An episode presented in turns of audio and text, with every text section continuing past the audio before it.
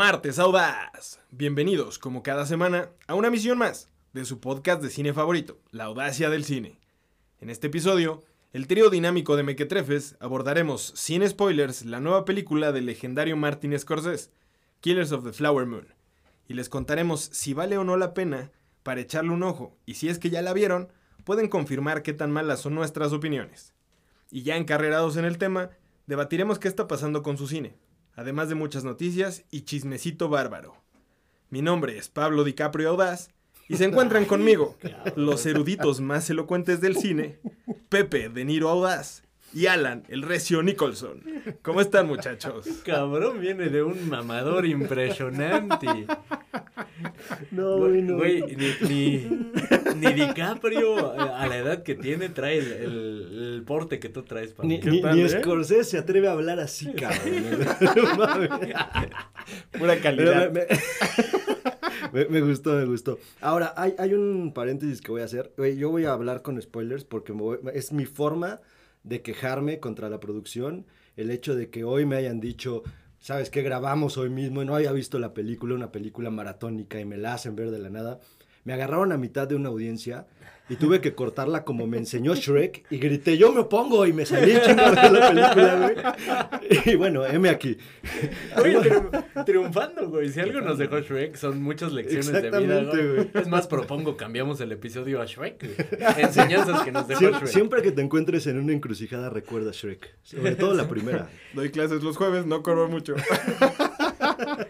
Güey, ¿y sabes cuál es el problema también, güey? O sea, en esta ocasión sí no estoy nada preparado y, digo, normalmente no lo estoy, no me preparo, pero al menos engaño a mi mente fingiendo que me voy a preparar para grabar.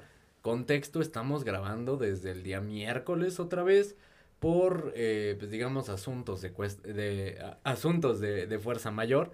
Y eh, por lo tanto estamos grabando con mucha anticipación. ¿Qué nos pasó la semana pasada? Hicimos lo mismo, tuvimos que grabar con anticipación y nos perdimos de una noticia eh, triste, una noticia que debimos haber abordado en el episodio y que abordaremos tarde, como sabemos, en la audacia.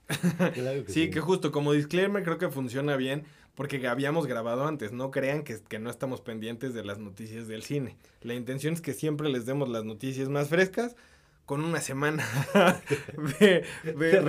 Sí, sí, sí. Ah, ah. Ahora, también esto, esto es parte, este, digo, no sé, alguien nos saboteó de manera interna dentro de la audacia. Este, evidentemente ya se tomaron cartas en el asunto, eh, rodaron varias cabezas, eh, cabezas importantes, por ahí teníamos un CEO que también ya rodó, se, Ya se- rodó se el ha CEO. ido, se ha ido el CEO, no va más. Eh, hoy le dimos la noticia, lo despedimos, no le dimos absolutamente nada, ni las gracias. Todavía lo pateamos, lo escupimos, porque no es justo lo que nos hicieron. Grabamos con tanta anticipación y salió peor. Cuarta temporada, equipo completamente renovado. Benito también eh, recontratado para esta nueva Se fue. temporada. El primer episodio va para afuera. Fue. ¿Por qué? Porque se equivocó en la edición del episodio, quedó terrible. Eh, esperemos lo hayan escuchado un poquito más a partir del miércoles, porque el martes estuvo eh, por ahí sin intro, güey. pa- Nos escuchábamos más esquizofrénicos que de costumbre, hablando de un intro inexistente. Sí, que solo lo escuchamos nosotros. tres, güey. Sí, güey, en nuestra cabeza. Hablando, oh, qué, qué gran intro, qué, qué pieza musical. ¿Cuál intro? No hubo intro durante todo el martes que se estrenó la cuarta temporada. Ya el Pero- miércoles, si, es- si nos escuchan a partir del miércoles, ya escucharán ese intro, ya no notarán nada porque el cabrón de Benito ya fue despedido nuevamente. Es correcto. Junto Digamos que CEO. más que despedido, Benito está celebrando el Día de Muertos desde el más allá. Por ahí si, si lo apreciaban, si, si valoraron su trabajo en las temporadas iniciales, pónganle una ofrendita. ¿no? Por ahí. Recíbanlo ustedes en su casa, el estudio audaz no vuelve a entrar ese cabrón. No, claramente no podrá entrar. ¿Quién sabe? A lo mejor en unos episodios se nos pasa el coraje y lo recontratamos otra vez. Sí, tampoco estamos como para andar despidiendo a medio mundo, ¿no? No, Sí. no tenemos ni presupuesto, Justo, ni sobre gente. todo porque les pagamos con experiencia, ¿no? Sí. ¿Sabes qué me llama la atención? Lo mucho que estamos alargando este intro porque no venimos nada preparados. Nunca hemos estado preparados, pero mira, el tema lo amerita, el tema está bueno. Creo que, al menos hablo por mí, es uno de mis directores favoritos. De verdad, disfruto muchísimo el cine de Martin Scorsese. Disfruté muchísimo haber visto la película y sobre todo que de alguna manera me hayan obligado a verla en un momento en donde no estaba cansado. Cosa que creo se tiene que hacer para ver esta película. Sí. Y pues arranquemos, porque cansado ya a estas horas de la noche ya no son para mí. Entonces arranquemos. Bienvenidos, la audacia del cine.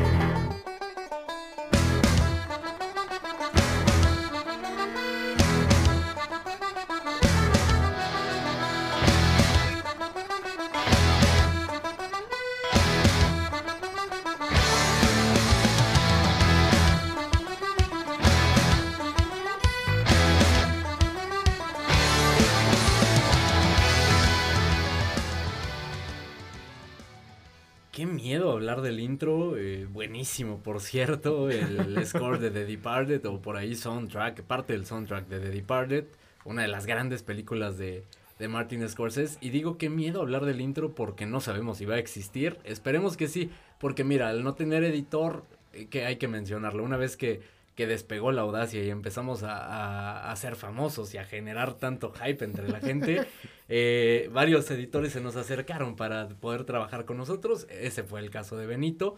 Eh, previo a eso yo editaba, entonces eh, ahorita ya se me olvidó, voy a tener que bajarme a la cancha, ensuciarme las manos otra vez para editar el episodio. Esperemos recuerde a cómo hacerlo y eh, que esté.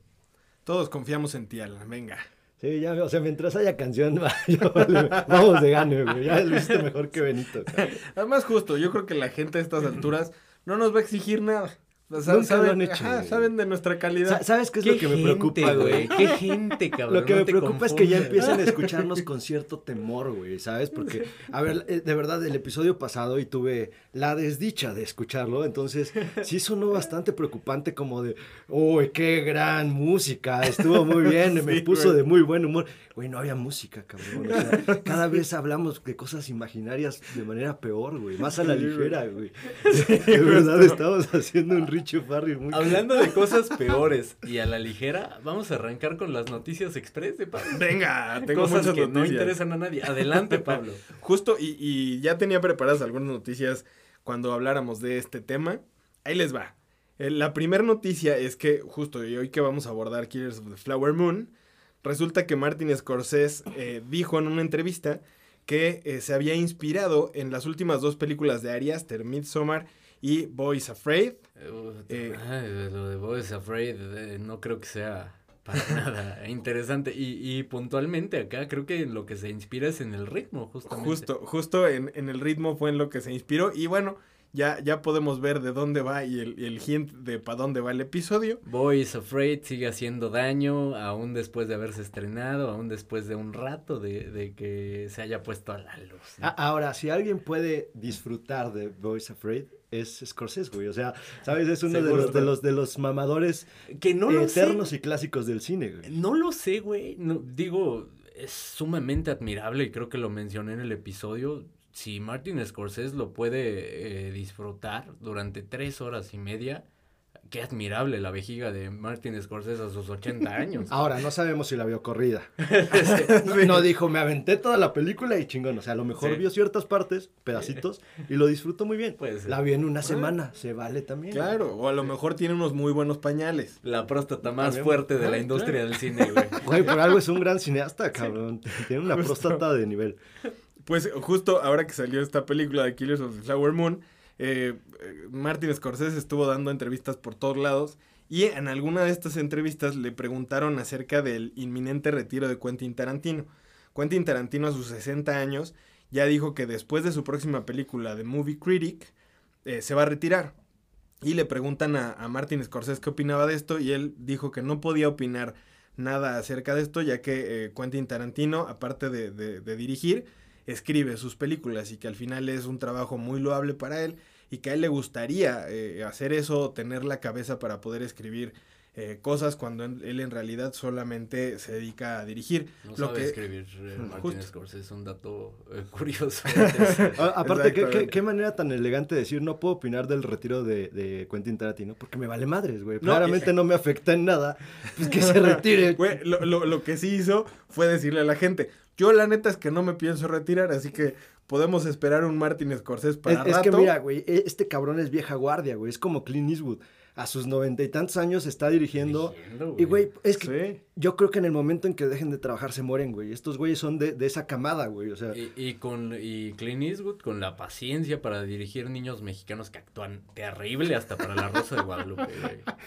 güey, alguien se lo eligió, de chavos. Bueno, pero justo, aquí lo que, lo que vamos a ver después es si su calidad sigue siendo la misma o si, o si sus productos entregados siguen siendo tan disfrutables para la banda o no. Ya lo abordaremos más adelante. Güey, me va a pasar lo mismo que con Clint Eastwood, güey. O sea, va a ser como cuando vas a, a- a casa de tu abuelo, güey, te cuenta la misma historia que te ha contado durante muchos años. Te lo cuenta con menos energía, te lo Claro. cuenta con menos sorpresa, pero siempre es un placer escucharlo, güey. Excepto en Cry Macho. Ese viejito necio este, güey. Dale, güey. Dale, güey, dale. Bueno, la siguiente noticia, y también de Killers of the Flower Moon, es que eh, DiCaprio se la pasaba improvisando sus diálogos y eh, Martin Scorsese eh, dijo que él de repente, cuando, cuando DiCaprio se ponía a improvisar, eh, Robert De Niro y él se veían a los ojos y se quedaban como de qué chingados está haciendo este güey. Y ya Martin Scorsese tenía que acercarse a DiCaprio y decirle, güey, no necesitas ese diálogo. En eso sí te pareces a DiCaprio, güey. Por, por en eso... eso sí, güey. ¿Sabes cuál es el problema? Que lo hemos dejado crecer, ¿no? No, hemos- no le hemos puesto ese alto, Pepe. Creo que eso es lo que ha faltado. Estoy de acuerdo contigo. Ahorita, o sea, sí nos hemos volteado a ver como de que, ¿qué está hablando este güey? pero, pero nunca le hemos dicho padre. O sea, Te estás mamando. te, te estás mamando. Y Benito, Benito era mal, mal rollo, güey, y nunca lo editó, güey. Sí, Lo dejaba, güey. Pues que no es que fuera mal rollo, es que era huevón. Entonces, Sí, ni, ni pinche intro nos ponía. Le permitimos disociarse hasta el desconecte, ¿no? A- a Pablo, güey. La siguiente, también de Killers of the Flower Moon, es que Lily Gladstone, que, que protagoniza esta película, estuvo a punto de dejar la actuación y dedicarse a estudiar un curso de análisis de datos antes de recibir el correo de Martin Scorsese para protagonizar esta película. No recomiendo, verme aquí muerto de hambre, cabrón, y haciendo el ridículo con mis amigos a ver si puedo generar otra fuente de ingresos. Qué bueno que se dedicó a la Oye, güey, pero me empiezo a preocupar porque últimamente he escuchado como que viene una ola de que estudian eso y les va súper bien, cabrón. Ya sé, güey. Justo, güey. ¿Qué me rollo, subí a la ola antes y me revolcó, güey. ¿Qué pasó? ya después te van a ver como un histórico, güey, pero Sí, güey. todos así súper millonarios y la chingada. Y yo revolcado Ese güey fue de los pioneros. subir. Entonces, ¿Qué Sí, pasó, güey, güey? ¿Qué pasó aquí? Pues bueno, ya pasando a otros temas. eh, es oficial, Lionsgate confirma que ya está trabajando en Los Ilusionistas 3 para todos los que son fans de esta saga. Ya bueno, no fans, ¿quién es fan, de eso, güey. seguro por ahí hay alguien. yo Mira, digo. cuando salió la primera, sí hubo una cierta popularidad. En la, la, segunda, la güey, primera fue buena. creo que a nadie le importó. Eh, La segunda fue exactamente lo mismo que la primera y, y no sé, nada novedoso. eh, Lo mismo que la primera, pero peor hecho. güey. Ya no la vi. justo. Me quiero mucho por eso, porque no la vi. Hiciste bien. güey. Sabia decisión. Sí, cabrón. La siguiente eh, eh, noticia es que la secuela de It Follows ya está en desarrollo. Micah Monroe va a volver a protagonizar esta película y se va a llamar They Follow. Qué miedo, güey. No sé, no me gustan las secuelas de películas de horror, güey. O siempre les tengo mucho miedo para que... eh, porque existe el riesgo siempre de que arruinen la, la película original. Digo, evidentemente no la, no la arruinan, pero puede terminar siendo eh, algo que diste mucho de la calidad de la primera. Sí, justo, sobre todo las, las secuelas siempre son arriesgadas. Justo la siguiente noticia es de una secuela.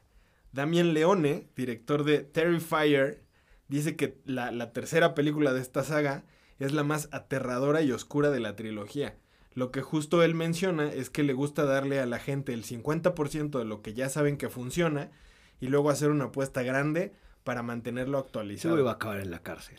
güey. Eh, Probablemente. eh, esa, eh, para que veas de esa sí me interesa muchísimo. ¿Por qué? Porque se vio un salto de calidad de la primera a la segunda. Justo. Y con la lana que generó la segunda ya tiene para explayarse muchísimo más en el horror que presenta con Art the Clown y con Siena que sobrevive a la, a la segunda película. Eh, spoiler para la gente que no la vio, perdón, ya se comieron un spoiler.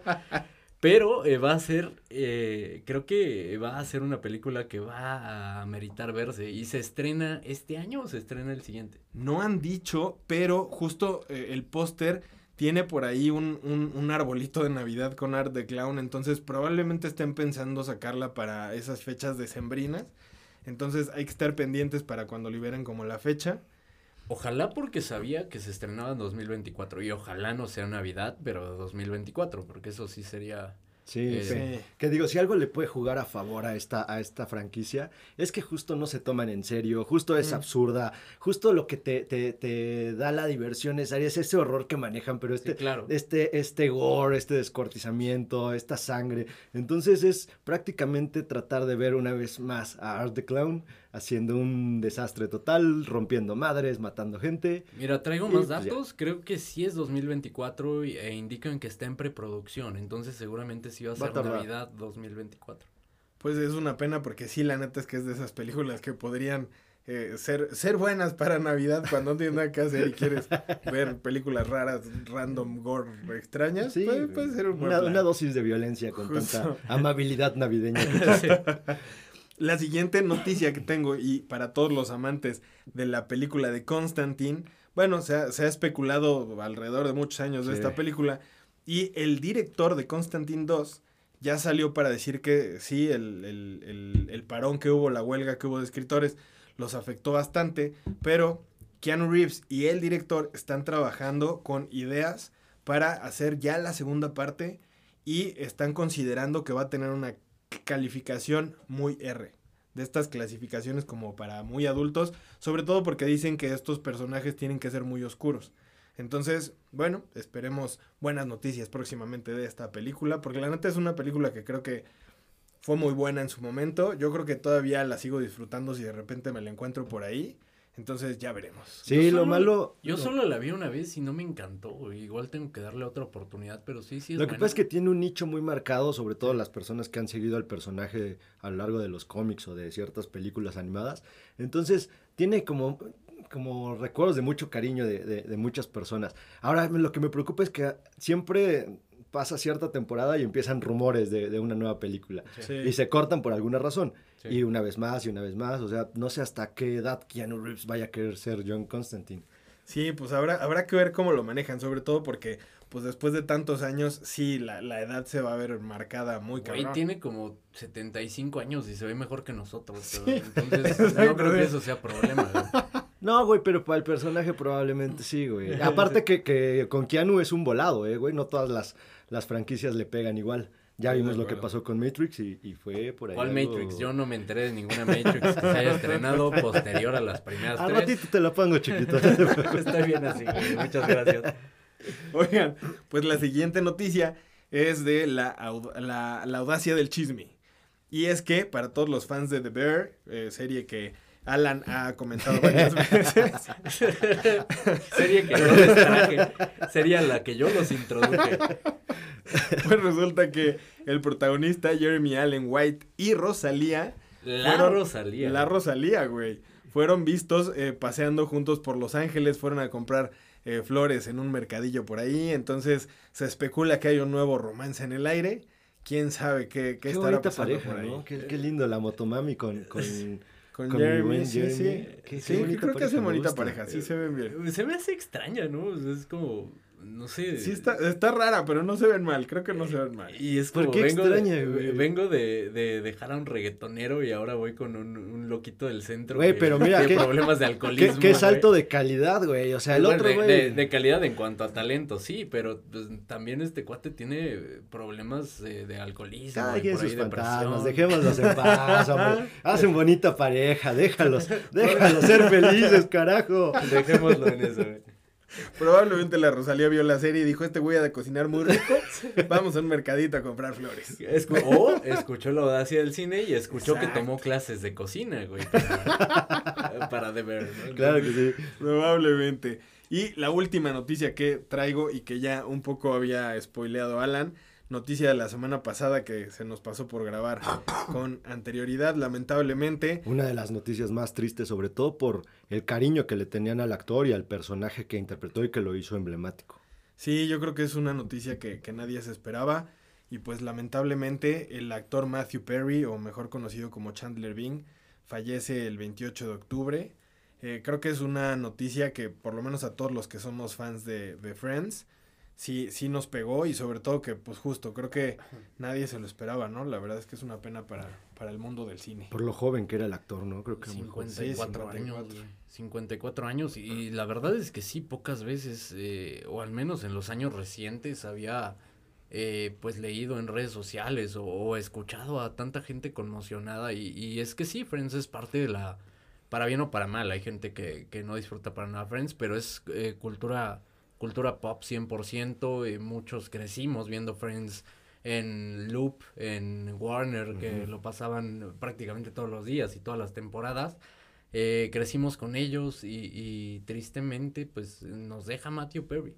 E incluso nuevas generaciones. Creo que a raíz Claro. de esta controversia que se hizo entre cuál era mejor, si Friends o How I Met Your Mother, mucha gente de las nuevas generaciones le entró a Friends Sí. y muchos se quedaron también con, con un gran cariño por esos personajes. Claro, y al final marcaron a, a toda una generación, a varias generaciones me atrevo a decir, porque como bien mencionas, incluso generaciones más jóvenes están eh, muy familiarizadas y, y prácticamente nos sabemos de memoria los episodios, ¿no? A pesar de que no nos tocó vivirlo tal cual en, en ese momento que fue un madrazo monumental.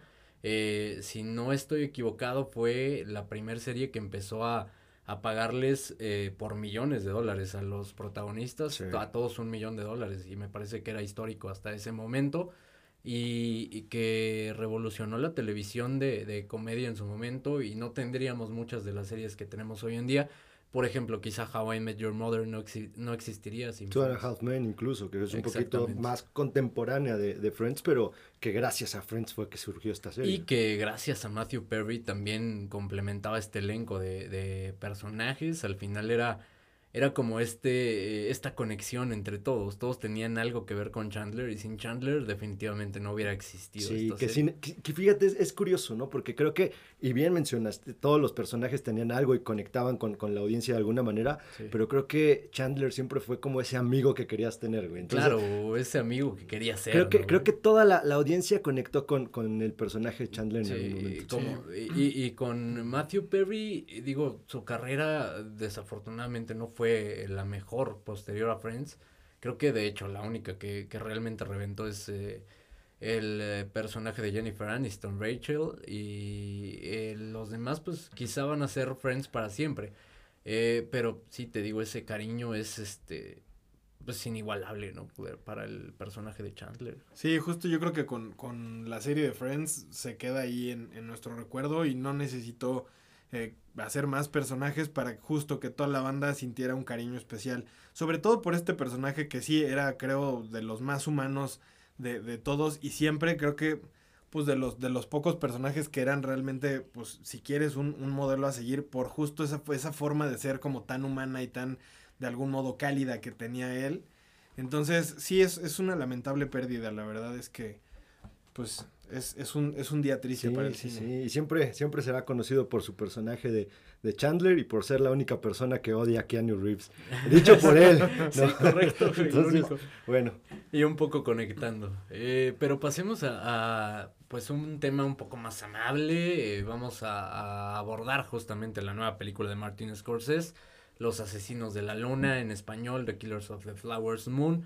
Eh, película que se estrenó durante el parón de entre temporadas de la audacia del cine, que no tuvimos chance de abordar en su momento. Eh, te diría que bueno que la abordamos ahora que la gente ya la, ya la vio, pero la realidad es que la gente no la está viendo. ¿Por qué la gente no la está viendo? Puede ser que el tiempo los asuste. Hay personas que me han preguntado qué tal la película y justo el argumento para no ir a verla es el tiempo, la duración de la misma, 3 horas 29, que ya nos lo había entregado con The Irishman, eh, película previa a- al estreno de, de Los Asesinos de la Luna. Eh, sin embargo, The Irishman llegó directamente a Netflix, entonces esa la vio más gente. claro Sin embargo, tenías la posibilidad de verlo en varias partes. ¿no? sí, porque, Sí. porque una vez más Netflix siguió esta fórmula que en algún momento siguieron ciertos, ciertos cines. Bueno, no ciertos cines, que en algún momento siguió la industria cinematográfica, que era cuando tenían justo los, los famosos intermedios que había entre películas y entre proyecciones. y que incluso las películas estaban hechas para que tuvieran cierto momento de, de parón en donde se daba el intermedio y de esta manera se, se podían hacer películas más largas. ¿Por qué no se hacen películas más largas? La realidad es porque los estudios no lo quieren así, porque los estudios saben que no es conveniente para las nuevas generaciones, porque no les está interesando y, porque evidentemente el mundo ha cambiado. Entonces saben que no es conveniente hacer una película tan larga porque la gente no va a ir.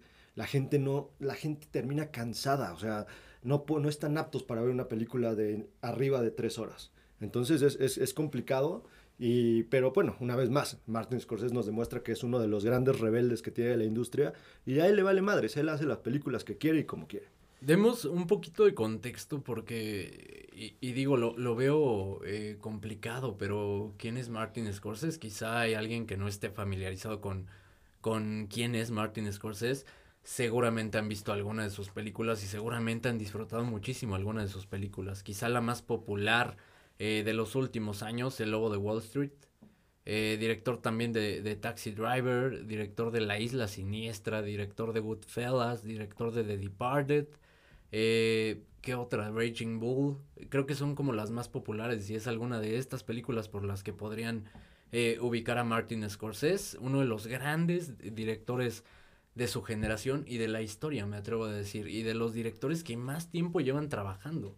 Eh, empezó a trabajar en los 70 y sigue, trabajando hasta el día de hoy. Su primer largometraje se estrena en 1973. ¿Qué significa? Lleva 50 años haciendo cine. Sí, siempre bajo sus propios términos, es lo, lo, más lindo de este hombre, justo porque se, se hartó de, en, en, sus inicios hacía películas por encargo y hacía películas que le, que le imponían, por así decirlo, y se hartó de eso y empezó a hacer el cine que él quiso para contarnos los, las historias que él quería bajo los elementos que él siempre deseó. Entonces es, es una gozada para mí el hecho de que existan todavía cineastas que se atrevan, cineastas que se rijan bajo sus términos y que les valga madres el resto de, del mundo, ¿no? Ahorita mencionabas varias de esas películas y me da mucha eh, eh, pues me da cierta gracia, porque muchas personas, a pesar de que son películas hasta cierto punto populares, lo van a recordar más como el viejito que siempre se está pronunciando en contra de los superhéroes y no se van a acordar de ninguna de estas películas. Sí, güey, es correcto. Y, y, sabes algo que, que, omitiste en todos estos adjetivos eh, elogiando a Martin Scorsese es eh, un personaje que a sus 80 años sigue ávido de conocimiento y sigue queriendo aprender él se ha declarado en múltiples ocasiones como un estudiante del cine y, y es algo que ha, eh, pues lo, yo siento que hasta lo ha mantenido en forma, lo ha mantenido pleno, lo ha mantenido eh, vivo y, lúcido. El, el, hecho de seguir estudiando cine es un apasionado, un amante del cine eh, que siempre tuvo claro su sueño. procedente de una familia italoamericana que, que es curioso, por ahí existe un, un cortometraje de, de, Martin Scorsese en donde prácticamente dirige a sus padres y un Martin Scorsese muy joven. Eh, vemos como toda esta influencia de sus padres en él que le inculcan pues esta vida como de, de italoamericano cliché, escandaloso, eh, muy familiar, eh, muy entretenido. Y religioso. Muy religioso, claro, y muy de contar historias, ¿sabes? Su madre cuenta una historia bien interesante y, y, esto creo que lo ves influenciado en su cine. Al final, Martin Scorsese es este personaje que, o, o, esta persona que habla desde su conocimiento, desde sus vivencias y que es un excelente contador de historias, quizá heredado por su madre. Claro, y que al final creo que algo, algo que de lo que más me gusta a mí de Martin Scorsese es que a pesar de su avanzada edad, sigue eh, reinventándose, sigue sacando nuevas cosas, sigue experimentando con los proyectos que tiene al final creo que hay, hay una parte en su filmografía donde seguía como una línea específica y de repente empezó a cambiar y a cambiar y a cambiar. Y ahorita lo que vemos en, en esta última película, Killers of the Flower Moon, es, es, es, un cine, pues creo, completamente diferente a lo que habíamos visto. A lo mejor sí un poquito so, sobre la línea de, de, de, Irishman, sobre todo con la duración de la película, pero se sigue reinventando y sigue explorando y sigue haciendo cosas nuevas y sigue buscando eh, eh, justo esta inspiración en, en, otras cosas y que creo que es algo bastante bueno, sobre todo porque hay, hay, hay, directores que justo es como de yo me sigo por la misma línea y más si, si es un director a los, sus 80 años, ya también la neta es que no se arriesgan tanto como a decir, ah, pues chingue su madre, voy a, a, a reventar o voy a, hacer esto experimental que me nació. O sea, creo que se quedan con su misma línea que muchas veces es, es, es gratificante para los que, eh, digamos, nos gusta ese tipo de cine. Y Martin Scorsese no se queda ahí y, y, va experimentando y va haciendo cosas que algunas funcionarán, otras no tanto, pero al final él sigue haciendo lo que él quiere y bajo sus términos. Sí, sí, digo, al final, y bien menciona, se, se va este, reinventando y va contando historias diferentes aunque siempre uno de los, de los puntos medulares de sus historias y un elemento que siempre está ahí es el tema de la traición y es uno de los que más me atraen dentro de su cine porque creo que esta parte de la, de la traición que, que sufren los personajes, sobre todo cuando tienen algún tipo de confianza muy personal con, con otros, entonces a mí la verdad es que me, me gusta muchísimo porque es un detonante para el rumbo de la, del, de la vida del personaje, para dónde va a ir, porque todo va derivado de un punto en donde no hay, no hay punto de regreso, güey. O sea, pasas esa línea y el personaje se fue a la chingada, güey. Sí. Se te fue a la chingada la vida. Te cambia por completo. Por lo regular se ve reflejado en, en aspectos con violencia femenina pero de alguna manera siempre hay un punto, una línea que se cruza muy delgada en donde viene la debacle justo del personaje principal o de varios personajes que ahí están. Entonces ese tema de traición, a pesar de que, de que las historias sean completamente distintas, siempre va a estar ahí y es uno de los puntos más fuertes que tiene para contarnos el, eh, el ascenso y el descenso de los personajes. Mencionan eh, puntos bien interesantes de, de Martin Scorsese como director. Me gustaría traerlos al presente y empezar a platicar de Killers of the Flowers Moon, que eh, la historia es bastante sencilla y es un eh, crimen real, está basada en un crimen real que ocurrió en los Estados Unidos con los nativos americanos. Eh, no es tanto spoiler eh, porque, como bien menciono, es, es una historia real a final de cuentas y narra como esta historia de, de justo un condado en donde habitaban estos nativos americanos eh, descubren petróleo y eh, llega a final de cuentas el hombre blanco a, a pues a, a tratar de, de, acaparar estas riquezas, ¿no? Empezar a trabajar dentro de estas riquezas. Básicamente esa es la historia que se aborda, se abordan eh, estos asesinatos que se llevaron a cabo durante eh, esta época oscura de Estados Unidos y en este territorio en específico. En muchos otros, pero en este en específico y llama la atención porque justamente eh, los nativos americanos encuentran este petróleo, se hacen millonarios todos y eh, llegan como a acaparar esta riqueza. Sí, claro, y de algún modo a colonizar de una forma diferente a, la que pasó aquí en México, por ejemplo. O sea que al final, poquito a poquito y de una forma un poquito más inteligente, colonizaron. Hablemos Entonces, de, de, de, generales sobre esta película y, y, empezar por ahí, que es de los puntos más relevantes. Es una película que dura 3 horas 29 minutos, que es prácticamente la, la duración de The Irishman, eh, digamos, replica este, este ejercicio de hacer una película extremadamente larga para contar una historia que él considera eh, tiene que ser contada. Una historia que, que llevaba años eh, queriendo, tra eh, tratando de hacerla, por fin la lleva a cabo, le cuesta 200 millones y ya mencionaba, no le va bien en taquilla, lleva 87 millones recaudados hasta el día de hoy y eh, difícilmente va a recuperar lo que ganó. Por eso le decía a DiCaprio ese diálogo, ¿no, güey? Le sumas más horas a la película, cinco horas con los diálogos de DiCaprio esquizofrénico, güey, no mames. ¿Qué vieron en esta película? Platíquenme, ¿es merecido este, esta perdedera de dinero? Híjole, yo creo que tiene cosas muy buenas la película, pero también tiene unos puntos que creo que eh, están en contra y son puntos también creo muy marcados. O sea, creo que la historia es bastante interesante, el argumento de la película es bastante interesante y al ser tan interesante hay muchísimas cosas que contar y a mí me deja la sensación que, digo, evidentemente Scorsese tenía eh, idea de a dónde iba la película, pero al, al haber tantos elementos que, digamos, cuenta de forma tan superficial, me da a mí la impresión que justo quiso abarcar muchísimas cosas y al final no profundizó en nada y le deja un proyecto larguísimo y que sí, o sea, si, si llegas tú al cine, eh, pues ya cansado o un día después de trabajar o un día con pendientes, con... Sí te, o sea, sí, sí te cuesta trabajo terminar de ver la película. Por lo menos en, en, en mi experiencia, sí, yo iba al cine sin haber visto antes la duración de la película y cuando iba llegando al cine... Y sí, claro, güey. Cuando yo llegué al cine y, y, me di cuenta que la película duraba tres horas y media, dije, en la madre, ¿en qué me estoy metiendo? Y que es justo lo que platicabas, Alan. O sea, mucha gente se está haciendo para atrás precisamente por, por la duración. Yo cuando ya había comprado los boletos y ya estaba así en la entrada del cine me di cuenta, te juro que si yo hubiera sabido que duraba tres horas y media cuando compré los boletos, probablemente hubiera escogido otro día para ir a ver esa película. Claro, creo que eso es importantísimo, el saber a qué vas, porque sí te puede pesar. Sí. Sí, ahorita que, que mencioné, fíjate que yo sí vi profundidad en, en la película. Sí, es cierto. Yo también. Eh, considero que hay un chorro de elementos que, que, están dentro de la misma película. Pues yo sí vi profundidad en la forma en cómo te la cuenta. Es difícil también contarte distintos pasajes y abarcarlos todos de manera muy detallada. No es la intención tampoco, tampoco me creo que haya querido como enseñarte algo dentro de la misma película. Te está contando una historia al final.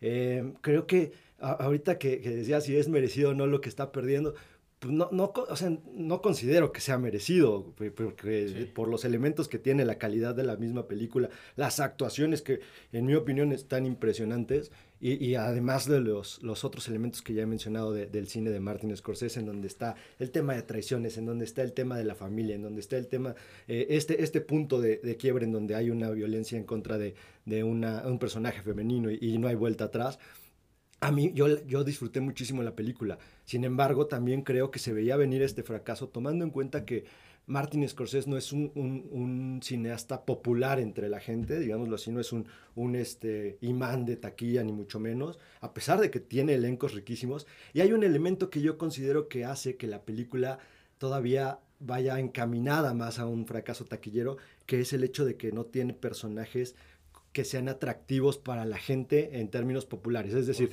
no tiene como un Jordan Belfort como en El Lobo de Wall Street, que es muy atractivo para muchas personas y que a pesar de que está haciendo chingadera y media, muchas personas dicen, güey, qué capo, qué canchero. En este caso no, los personajes son más crudos y más reales para sus, propios, sus propias metas.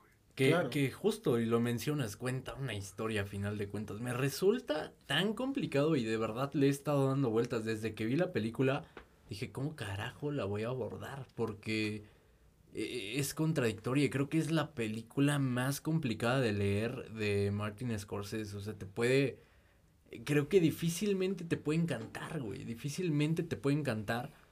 Eh, porque no es una no es una historia entretenida. Si eres alguien que, que disfruta los guiones, si eres alguien que, que va al cine a entretenerse con una historia, bien complicado que ocurra Siento que es una película sumamente americana, o sea, es súper comprensible para el contexto americano, sobre todo para los nativos americanos y quizá eh, eh, gente que está tratando de entender su historia para no replicarla en este caso. Eh, pero sí creo que es bien complicado como extranjero, en este caso de, de Estados Unidos, como alguien que no, no nació, no, no vive, no mama el, el la sociedad americana. Eh, tratar de aterrizarla o comprenderla o, conectar con esta misma historia.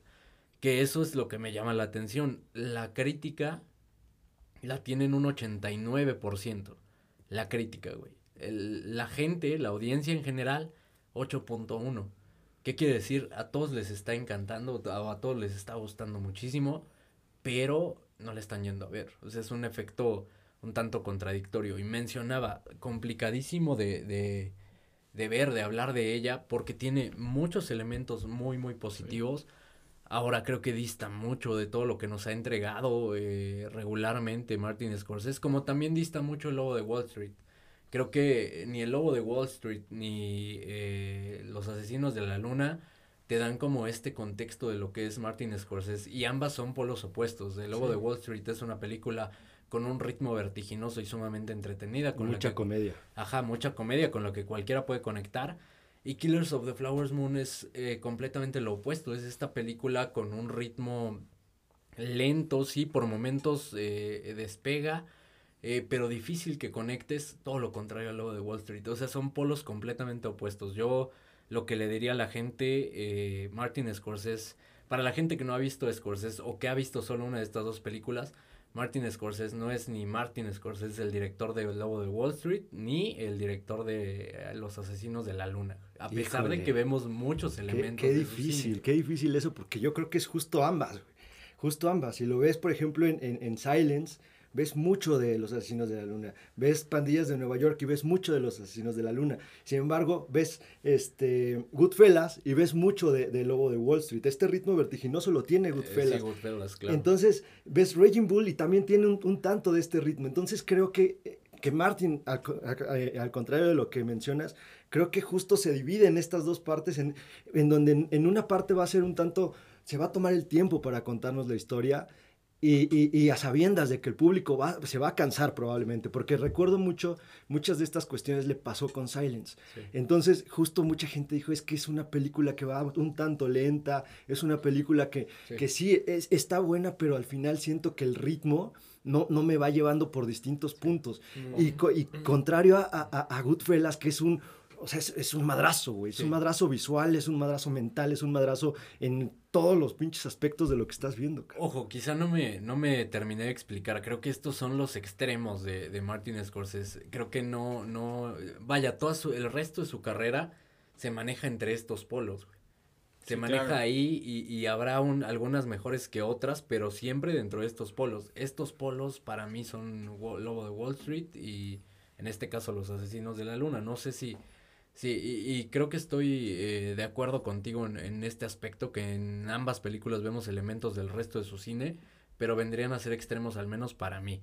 Ahora, cosas positivas encuentro muchísimas, creo que, contrario a lo que mencionabas, Pablo, que lo sentiste perdido, yo sentí que en todo momento sabía exactamente a dónde te quería llevar y lo veo eh, manejando los hilos perfectamente de su película. Quizá eh, este a dónde te quiere llevar es algo y, y, me atrevería a decir no tan disfrutable, porque es una película bien complicada de ver, por lo que mencionas, Pepe, no tiene un personaje con el que vayas a conectar. Eh, de hecho, es engañoso el, el protagonista al final.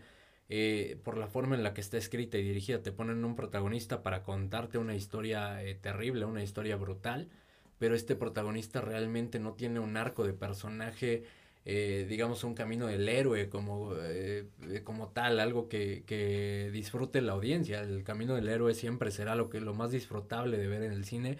Acá no se tiene, se tiene un personaje que se va llevando o que se va dejando llevar por la corriente y tomando las peores decisiones posibles en todo momento y las más brutales y la más, las más inhumanas quizá.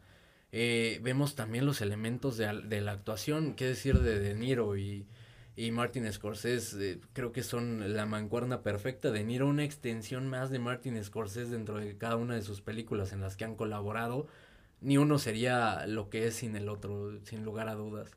DiCaprio siendo DiCaprio un gran papel, la complejidad de, de interpretar a este personaje tan complicado eh, por lo, la forma en la que está escrito, bien complicado y, y mamándose de nuevo en la actuación y eh, a esta actriz Lily Gladstone, que lo mencionabas, estaba a punto de, de morir Dejando de hambre presión, dedicándose sí. a, analista de datos.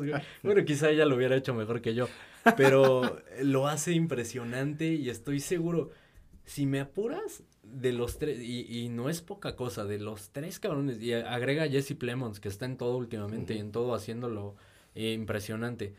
De los cuatro personajes principales, la mejor es Lily Gladstone.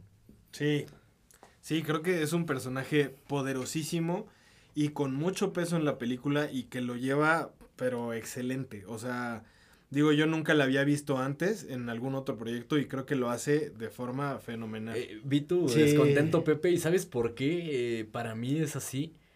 Porque no se vale de diálogo. Sí, eh, De Niro y DiCaprio, eh, los dos lucen en pantalla impresionante, sobre todo cuando se sientan a, a uh -huh. discutir temas eh, relevantes para el desarrollo de la trama, que, que quizá eh, no están tan expuestos, pero sabes que debajo de, de esta conversación está eh, como estas intenciones, eh, ah, qué complicado sin spoilers, pero eh, estas intenciones que notamos eh, debajo de la conversación, como el subtexto de, de, esta conversación que están llevando a cabo. Ellos se valen de estos diálogos. Lily Gladstone en su mayoría eh, es a través de expresiones, a través de movimientos corporales. Para mí sobresale su actuación. Sí, no, a ver, sobresaliente sí es. No creo que sea la mejor. Para mí el mejor es DiCaprio. Y mencionabas gesticulaciones, güey, hace falta nada más ver un par de estos gestos que tiene DiCaprio, sobre todo en, sí. en, en expresiones de, de, sentimientos, igual sin valerse de tantos diálogos. Evidentemente también los personajes, y esto es algo del cine de Scorsese, los personajes masculinos son los que predominan en cuanto al, al tiempo en pantalla y a la importancia de los mismos. No, no vamos muy lejos, acabamos de, de, de decir que el, incluso el personaje aparentemente protagónico pareciera más un antagonista que un protagonista, ¿no? Pareciera más el villano de la misma cinta, porque te van contando la historia detrás de lo que ocurrió. Entonces, sin lugar a dudas es uno de los personajes femeninos más importantes que yo he visto en la filmografía de Martin Scorsese, pero, y claramente por la forma en cómo están creados los personajes, y sí, esta, esta actuación de DiCaprio me parece una vez más una de las grandes actuaciones de este hombre. El personaje de De Niro me, me, me, encanta mucho porque a pesar de que es un hijo de perra, el, el, el con, con sí. las facciones te dice todo. Eh, me, me, encanta, me encanta el personaje. Siempre he sentido que cuando inició esta mancuerna de De Niro con, con Scorsese era como Scorsese viviendo a través de Robert claro, De Niro, ¿no? Claro, o sea, como que escribía los personajes Por y decía, supuesto, sí. a mí me encantaría ser este cabrón y cómo lo hace y cómo sí. actúa. Y, y, y, de ahí que De Niro haya sido protagonista en muchísimas películas de, de Scorsese antes de que encontrara su nuevo, su nuevo actor fetiche, por así decirlo, que fue Leonardo DiCaprio, y a quien ha llevado a, a, a la fama, sobre todo entre críticos, ¿no? Porque, sí. este, digamos que fama en cuanto a cine, probablemente DiCaprio tiene otros proyectos que le han dado más, sí. pero en, en, cuanto a la crítica es en donde más ovaciones ha, ha tenido Leonardo DiCaprio. No así el Oscar, que quizá merecido en ciertas ocasiones, desde, desde The Departed quizá lo merecía, buen, pero al final termina ganándolo con, con Iñárritu. Eh, Brendan Fraser también, no dejarlo de lado, tremenda actuación a pesar de que está en pantalla eh, muy poco tiempo, pero refrendando lo que vimos el año pasado con The Whale. Sí, de hecho justo creo que me hubiera gustado ver un poquito más sí. de, de, Brendan Fraser, pero la verdad es que el tiempo que está en pantalla lo hace muy bien. Es que está bien, güey, vemos más a Brendan y la película se nos va a cuatro horas, cabrón. Sí, seguro, güey. Güey, y, y la, la, fotografía sin duda tiene que ser gran parte de, de los elementos que hacen eh, buena esta película, porque para estar sentado tres horas veinte necesita, o tres horas y media, necesitas eh, pues que visualmente sea una película atractiva. La fotografía de Rodrigo Prieto, eh, de nuevo, eh, volándose la barda, creo que va a tener muchísimas no nominaciones. Lo mal que le va a ir en taquilla lo va a, a compensar con todas las nominaciones que seguramente va a tener. ¿Quién es Rodrigo Prieto? El mismo eh, director de fotografía que trabajó con Scorsese en El Lobo de Wall Street, en eh, Brokeback Mountain, en Argo. Es un, un, director de fotografía que ha estado en cosas bien, bien interesantes y que refrenda su, su buen trabajo y su excelente manejo de la cámara en esta película, junto con Eric Roth, que es quien escribe el guion. Eric Roth, eh, escritor de Dune, parte 1, escritor de Forrest Gump también por ahí. Uh -huh escritor de curioso caso de Benjamin Button, de, de Mank recientemente, o sea, un gran escritor, es un Dream Team prácticamente para esta película, que al final eh, Martin Scorsese lleva a lo que él eh, quería, a su visión, eh, que eso conecte o no con la audiencia, aparentemente le vale madres y, seguro a estas alturas de su vida eh, así es, él... Eh, lo que pretende es plasmar lo que, él, a lo que a él le apasiona, que sin lugar a dudas es el cine, y como mencionaba, seguir estudiándolo, seguir aprendiendo, tanto así que lo que mencionabas, Pablo, el, inspirarse a través de directores eh, pues muy jóvenes eh, comparados con él, por ejemplo, Barry Aster, tomando como inspiración eh, Boy, Boys Afraid y Midsommar, ¿no? Claro, y que eso también habla muy bien de él, porque al final él es una leyenda en el cine, y Ari Aster obviamente está construyendo su legado, pero, o sea, que, que tenga... O destruyéndolo, con... o destruyéndolo justo, güey. Y que alguien de esa talla voltee a ver a alguien que esté creciendo y que diga, yo admiro a ese cabrón. Habla, habla mucho de, de, de lo que es Scorsese y de la humildad que se tiene que tener después de haber llegado a, a, los niveles a los que ha llegado Scorsese. Sí, pues es que al final son, son cineastas y entre cineastas saben detectar sí, ciertos elementos claro. de, de, otros que, que, admiran o que les recuerdan cuando ellos iniciaban, esa hambre que tenían cuando iniciaban, esas puertas que tuvieron que tocar. Hoy por hoy, Scorsese y, y, estoy seguro que un estudio no le suelta 200 millones sabiendo que los va a recuperar probablemente. Sí. Cuando ve un proyecto que dura más de tres horas. Sí, tienes a DiCaprio, tienes a De Niro, pero bueno, De Niro ya no es un, un imán de taquilla como lo fue en algún nadie, momento. Ese, nadie es un imán es... de taquilla. A eso hay que sumarle también el tema de los personajes. Yo insisto, es un punto muy, muy importante para saber por qué la gente a lo mejor no está enganchando tanto con la historia. Sí Que, sabes, ese es otro debate para algún otro episodio. O, nos vamos en este a las tres horas y media para hacerle homenaje a Martin Scorsese. Mejor dejémoslo para otro, otro episodio, porque ya episodios de una hora de por sí cuesta trabajo que nos escuchen. Eh, hoy ya no hay imanes de taquilla, ¿no? El, el, hecho de que ya una sola persona, digo, acá tienes a DiCaprio y tienes a De Niro, güey, eso debería ser un imán de taquilla. Eh, hace algunos años, hace 5, 10, 15 años, hubiera sido un, un eh, éxito total, nada más por tener a estos dos. Claro. Sí, en algún momento lo abordamos, incluso recuerdo en, un, en un episodio, y mencionábamos que tal vez el último imán de taquilla era Tom Cruise, pero también mencionábamos el hecho de que, por ejemplo, cuando sacó La momia, nadie la fue a ver, güey. ¿no? Mencionamos también el, el, tema de Keanu Reeves, pero también cuando, cuando sacó de Matrix, afortunadamente nadie la fue a ver. ¿Sabes quién sí? Taylor Swift, güey. Estoy seguro que, bueno, cuánto está recaudando con su película, pero estoy seguro que la pones en una película hoy y, puta, y mande taquilla seguro. Eh, regresemos a, a quizá la pregunta más complicada de la noche. ¿Les gustó? A mí me encantó, güey. O sea, la verdad. Y es que también tiene que ver con algo que mencionaba Pablo muy importante. La hora en la que vas a ver la película. Sí, por supuesto. O sea, yo, honestamente, cuando, cuando me dijeron grabamos hoy, me fui a, una función de las 2 de la tarde, güey. Sí. Sí, salía a las pinches 6. No hay bronca. Saliste a las 6 de la mañana, cabrón. pero, pero al final, pues, güey, entras fresquito al cine y sales no tan agotado. Imagínate una persona que va saliendo de horario de oficina. Ah, Llega a una función a las 9 de la noche, cabrón sales a las 12 y después de lo que acabas de ver y de la pinche regañada que te metió tu jefe en algún momento, cabrón, sales queriendo matar a alguien, güey. Dices, pinche película, güey, la odié. Y, tiene que ver con eso. Sí es, es muy importante, y eso creo que lo mencionabas, Alan, saber a qué vas al cine, saber qué, con qué te vas a enfrentar. Porque si no sabes que la película dura más de tres horas y vas en un horario, un día en donde estés cansado o la hayas pasado mal, esta no es tu película, pero para nada, ni te asomes, cabrón. Sí, claro, que justo creo que esa es mi, mi, mi experiencia. O sea, yo terminé la película y sí pensé eh, precisamente en, yo sin pedos le podía haber cortado una hora de película y hubiera sido un, un producto excelente. Pero creo que justo tiene mucho que ver que cuando yo llegué a ver la película no iba fresco, no iba esperando una película de tres horas y media. Y, y, y justo, o sea, creo que, a ver, eh, siendo muy objetivo, la película es muy buena y tiene muchas cosas muy, muy buenas. Justo la, la actuación, la fotografía. Eh, hay unas escenas que están impresionantes en, en, la película. Pero al final, justo yo sí dije, bueno, pues a ver, o sea, sí pudo haberse ahorrado una hora de película sin pedos y llegar al mismo final con la misma calidad y, y, el mismo, eh, eh, digamos, hype que, que, ya podía haber generado. Pero justo, o sea, sí es una película que yo digo es muy buena pero no la vería otra vez, la neta. Sí, se pudo aventar tres TikToks y resumir la historia, ¿no? Exacto. Sí, de hacerle en tres TikToks y wow, uno, te mamaste. Unos 15 minutos hubiera quedado de huevo. Sí. güey. Mira, eh, yo estoy de acuerdo con ambos, o sea, y entiendo el punto de ambos, o sea, entiendo que no te haya gustado Pablo, entiendo que te haya encantado Pepe, creo que no hay opinión equivocada en ninguna película y en esta eh, creo que menos, eh, creo que es perfectamente comprensible que no la disfrutes. Te digo, creo que no es una película. Y ojo, creo que acá es donde, donde puedo separar y discernir entre estos eh, dos espectros que están manejando.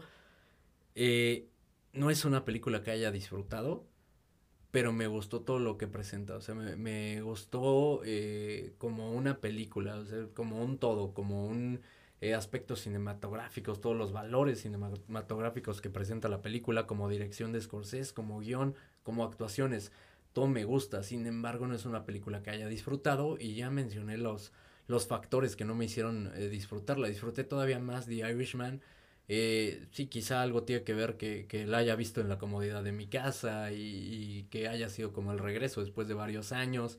Eh, quizá porque también es una historia con la que puedes conectar un poco más fácil. Eh, acá te digo, creo que teniendo el contexto de la sociedad americana, quizá conectes un poco más y tal vez eh, sí influye esta, esta parte para mí. Fíjate, creo que va a ser difícil que, que realmente la sociedad americana conecte con esta película porque si algo le molesta a la sociedad americana es que no muestre sus historias cuando ellos son grandes héroes, güey. o sea, y esta es una historia real de villanía de los, de los estadounidenses en donde claramente no les gusta, güey. No le, es más, ni siquiera no es que no les guste, no les interesa ver este tipo de historias, güey. Yo creo Y yo considero que, que disfrutas más siendo una persona este, ajena a la historia de Norteamérica. Creo que lo disfrutas mucho porque creo que son historias que enriquecen tu cultura Claro. y son historias que probablemente no conocías. No conocías cómo se había dado, cómo había transcurrido esta, eh, estos crímenes. No, no sabías qué había sucedido. Y el hecho de que te lo cuenten de esta manera, entiendo, eso sí es cierto. La, la forma en la cual te la cuentan no es la, la forma más amigable. Y, Claro. y- y yo estoy de acuerdo con No la es. gente que no lo está disfrutando. Y, y yo diría incluso que esta película es para, para gente que disfrute mucho del cine de Scorsese. Si no disfrutas del cine de Scorsese, sean los polos que, que- que de los cuales hayamos hablado, si no disfrutas de- del cine de Scorsese, porque a lo mejor, y mucha gente así le pasa, se queda con esta parte superficial y dice, yo siento que el cine de Scorsese son historias para vatos. ¿Por qué? Porque hablan sobre la mafia y hablan sobre estas pandillas en donde los, los hombres son los que se hacen Eres- amistad y se Eres red flag, güey. Exactamente. Sí, güey, sí, sí, sí. Entonces, también lo entiendo de esa manera. Y entonces, aléjense de esta película, porque seguramente no van a disfrutar muchos de, estas, de estos elementos. Ahora, hay otras personas que sí, que sí disfrutan mucho del cine de Scorsese y que claramente no se van a parar en el cine, güey. Por lo que mencionamos en el episodio pasado. No es apta para personas tan adultas, güey. Dura tanto tiempo. O que con sí- próstatas débiles, güey. Exactamente, güey. Dura tanto tiempo que sí necesitan de estar en la comodidad de sus hogares. Y seguramente cuando llegue a plataformas podrán disfrutar de ella haciendo las, las- pausas necesarias. Ya que las separen en episodios, Sí, como güey. The Irishman. O en TikToks, güey. En porque- TikToks, güey. ¿No han visto esas cuentas que separan películas en Sí, güey, TikToks? en güey? Y TikTok. tienen más views que nosotros, güey. Güey, Sí, tienen más views que Scorsese, güey. No, güey, Nosotros qué, güey. Sin problema, güey.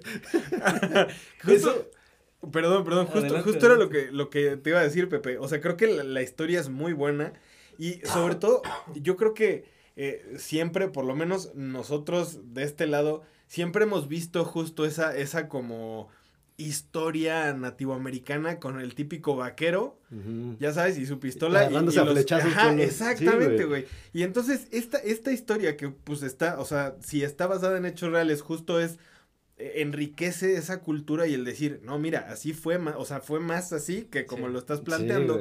es bastante interesante de ver. Mi- justo mi recomendación es, esta película va a salir seguramente muy pronto en Apple TV, en, en Apple Plus, creo que se llama la plataforma de Apple. Va a salir pronto, espérense, échenle un Justo lente con las Ahorita que mencionas eso, justo eh, se, se escuchaban rumores por ahí muy, muy fuertes de que Apple realmente le soltó los 200 kilos a Scorsese nada más por el gusto de decir, tenemos una película de Scorsese en nuestro catálogo y es una que nosotros le encargamos.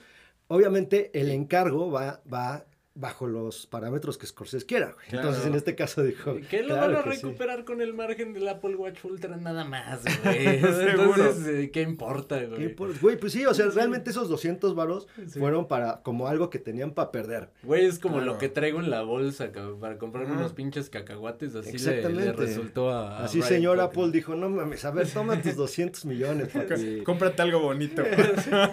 y trae a mi fiesta de fin de año a DiCaprio, dile que no chingue. Sí, claro, Y güey. que traiga el enano del lobo de Wall Street, güey. para cotorrear. Sí, güey, pues obviamente. Güey, vámonos a la segunda, pero, o quizá la más complicada ahora sí, eh, de la noche. me encanta cómo vendes las preguntas. Cada pregunta es la Es más, difícil. complicada. de la No, y, y espérense al final, porque al final traigo la más difícil. güey.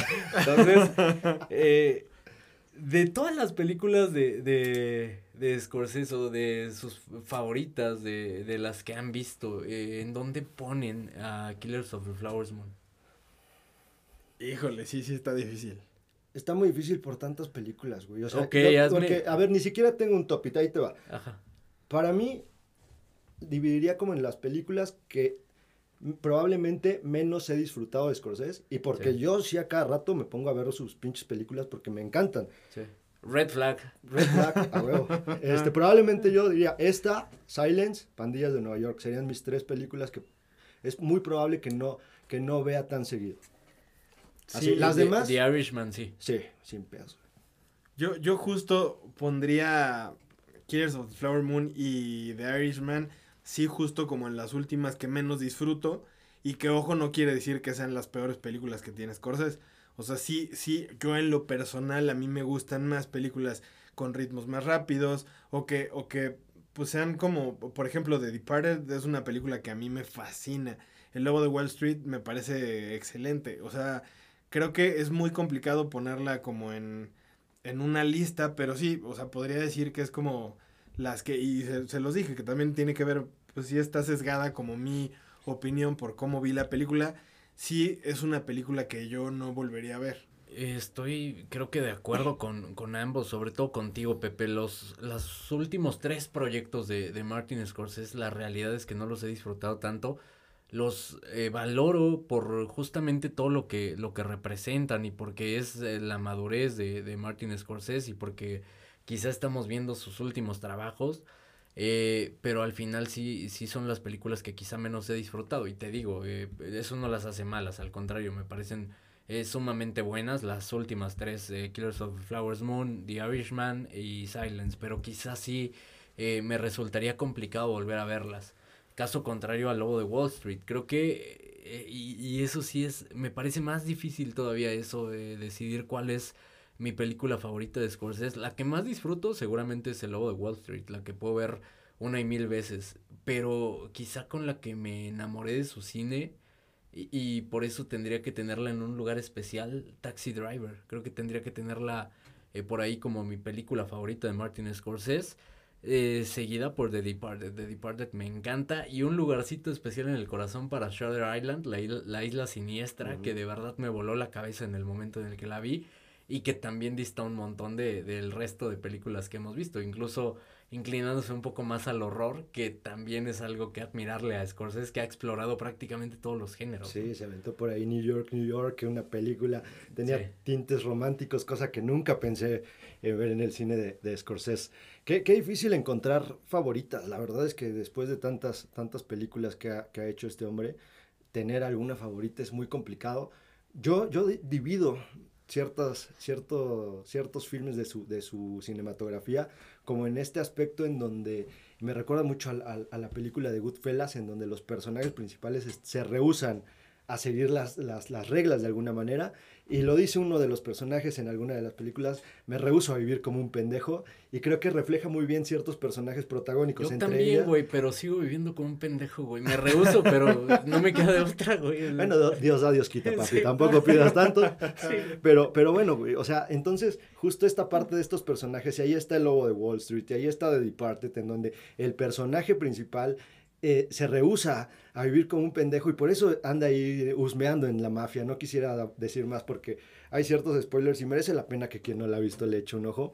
Por ahí está también la de, la de Casino, en donde el personaje de Robert De Niro una vez más es un genio. Está el personaje de, de De Niro una vez más en Taxi Driver, en donde empieza a, seguir, a vivir bajo sus propios términos. Y muchas de estas personas o personajes terminan convirtiéndose en villanos. Y esta parte me gusta muchísimo porque es justo la debacle de estos personajes, en donde hay un acto en específico que cometen dentro de sus películas para que terminen convirtiéndose en los villanos de las mismas. Y en esto conlleva ciertas traiciones a las mismas personas que los apoyaron desde un inicio. Entonces, estas películas para mí, las que reflejan justo esto, son las que más disfruto de Martin Scorsese y, las que, les tengo un cariño muy grande. Red Flag. Diana, si, si nos estás, Diana Audaz, si nos estás escuchando, los DMs de la Audacia están abiertos por ahí tira un par de emojis. ¿Sabes cómo? Que sé que es la indicada, güey. Disfruta Martin Scorsese tanto como yo. Entonces, güey, jódanse. Tú, Pablo, ¿cuál sería tu favorita de, de Martin Scorsese o tus favoritas? Yo creo que la que más me gusta, la que más disfruto es de Departed. Y justo creo que por, por toda la situación en, en cuanto la vi, es una película que podría ver una y otra vez. Me gusta muchísimo. Obviamente el Lobo de Wall Street. Eh, eh, híjole, creo que son como las películas que más me gustan. Digo, tienen muchísimas, pero si tendría que escoger así, la que más me gusta sería The Departed. Sí, creo que eh, estamos de acuerdo en esa parte. Ya me antojaste ver The Departed. Seguramente el fin de semana voy a abordarlo, salvo que tengamos eh, episodio ya preparado y, y no tenemos nada preparado, ¿verdad? Para la siguiente semana no, no les vamos a no, sí, sí, ya lo tenemos preparadísimo, me dice producción. lo tenemos preparadísimo, pero no es lo sorpresa, vamos a anunciar. Es, es un episodio de sorpresa. sorpresa. No es que lo vayamos a pensar en esta semana, eh, porque el tiempo nos está comiendo, pero esto sería todo por parte del episodio y, y hoy más que nunca le, le, pido a la Armada Audaz se manifieste y nos cuenten que si ya vieron esta película, eh, la, Los Asesinos de la Luna, que nos cuenten qué les pareció y eh, sobre todo que nos comenten cuál es su película favorita de, de Martin Scorsese. ¿Sabes qué estaría bueno? Es mucho pedir, güey, porque no, ni nos van a escribir, güey, pero estaría muy bueno que nos, que nos contaran su experiencia los que fueron a verla. Es decir, güey, si alguien fue después del trabajo y qué tanto odió la película, güey. claro. sí, o sea, a alguien le pasó algo durante la misma, güey. Si alguien se tuvo que orinar en los pantalones, güey. qué sé yo, güey. Si alguien se agarró madrazo. Alguien si alguien encontró una sala donde había alguien ahí que lo molestaba mucho. O cuántas horas de la película se durmieron. Cuántas horas se durmieron. ¿Sabes? Si alguien terminó su relación a causa de esta película, güey. ¿Sabes qué nos está faltando de, de este episodio? Y, me parece que estamos eh, haciendo lo terrible. Y un poco porque ya... Eh, es noticia un tanto vieja.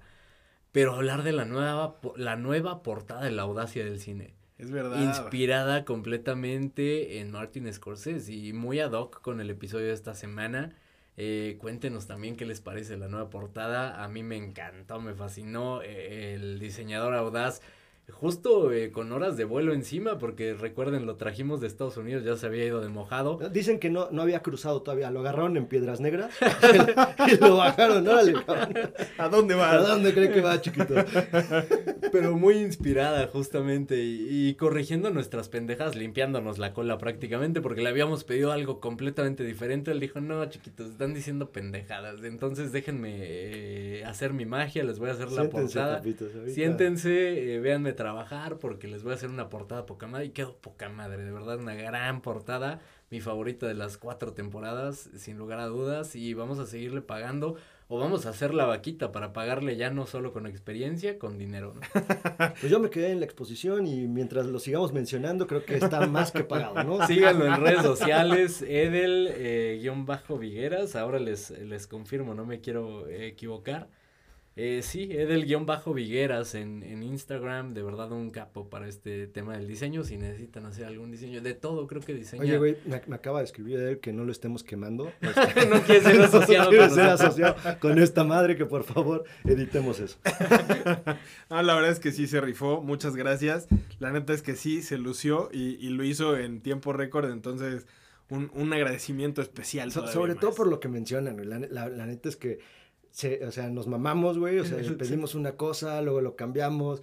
Él supo leer nuestras mentes prácticamente de lo que teníamos pensado. Y, qué miedo, qué horror, güey, meterse en nuestras mentes. No, qué bueno que está de nuestro lado, güey. Sí, justo. imagínate, cabrón. Bien denunciados, güey, probablemente tras las rejas. Eh, ya le hicimos publicidad al diseñador, diseñador audaz, también hay que hacernos publicidad nosotros, síganos en todas las redes sociales, en todas como arroba audacia del cine, eh, compartan este episodio, compartan su episodio favorito, compartan algo, por el amor de Dios. Comenten, ya, carajo. algo, lo que sea. Compártanos un pinche pan de muerto, ya lo que sea, güey, compartan. Ah, ya comimos demasiado pan de muerto, ya se ven los estragos en nuestros físicos. Igual ya no, ya pan de muerto no. Igual unas zanahorias. unos jitomates. Califiquen el episodio, ya saben, cinco estrellas o nada, eh, cinco estrellas de preferencia, también se vale. Vamos a, güey, a estas alturas interactúen con nosotros con lo que quieran. Muchas gracias por escucharnos. Hasta pronto.